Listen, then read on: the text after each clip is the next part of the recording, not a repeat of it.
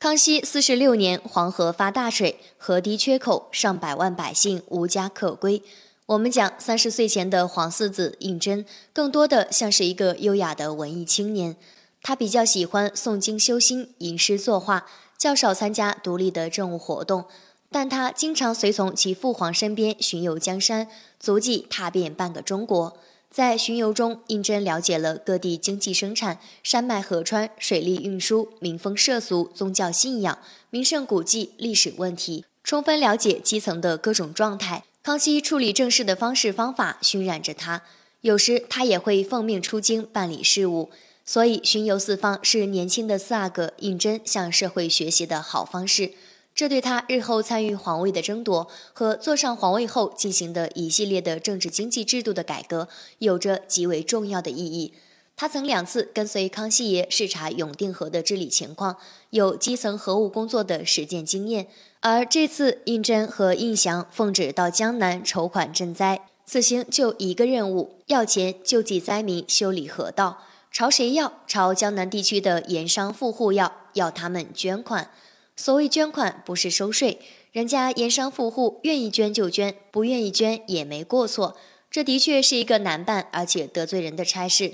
这次四阿哥和十三阿哥的江南之行直奔扬州，扬州官场的核心人物江南盐道任伯安，而任伯安是九阿哥胤堂的门人，为老九马首是瞻。九阿哥胤堂很有才华且善于经商。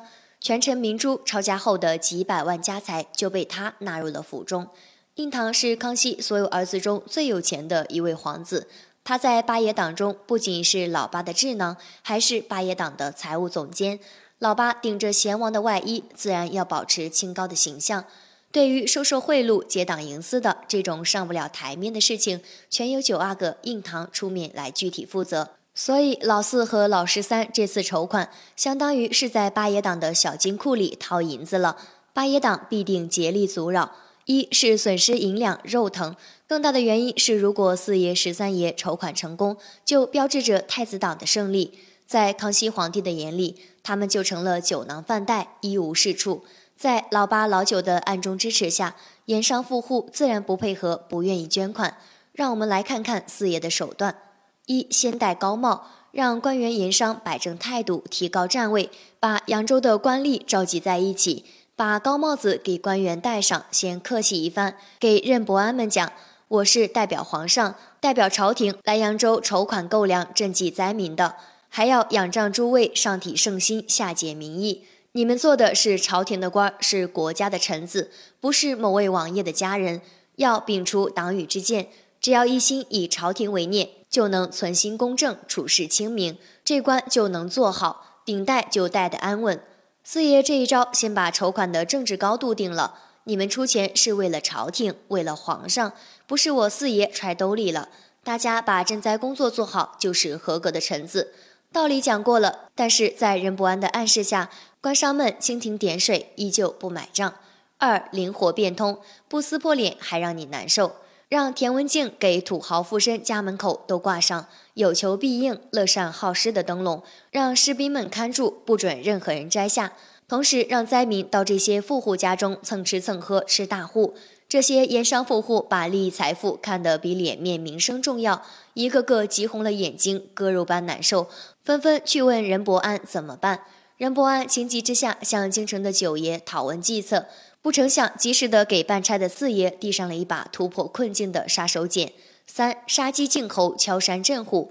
四爷、十三爷在城隍庙大摆夜席，邀请扬州的官员富户悉数全来。严羹尧指挥着几队迎兵，持刀提枪，列队而立。四爷怒目威严地坐在神像面前，而十三爷则腰悬佩剑，在庙殿里悠闲地踱着步。这百足的阵势胜过千兵万马。四爷和十三爷，一个红脸，一个白脸，对官商们夸奖加恐吓，上来就用了家法，惩处了大哥的一个不作为门人。这就是在做给任伯安看的，亮明底线。我不管你身后谁是靠山，你是谁的人，你不配合我的工作，国法家法我都有办法惩处。不信你不掏银子，你是铁公鸡，我有铁钳子。拔毛是我四爷的宗旨，宗旨就是捐银子。四抓把柄，在痛点上撒盐，逼迫其就范。这些盐商富户通通在任伯安的掌控之下，而任伯安的后台老板就是八爷党。九阿哥给任伯安他回信，让他死扛，让扬州府的官员、盐商全部按兵不动，不要捐款。然而书信被年羹尧解下，四爷有了这封信，就是抓住了八爷党和任伯安的把柄。于是十三爷手持信件问任伯安：“这封信值多少钱？”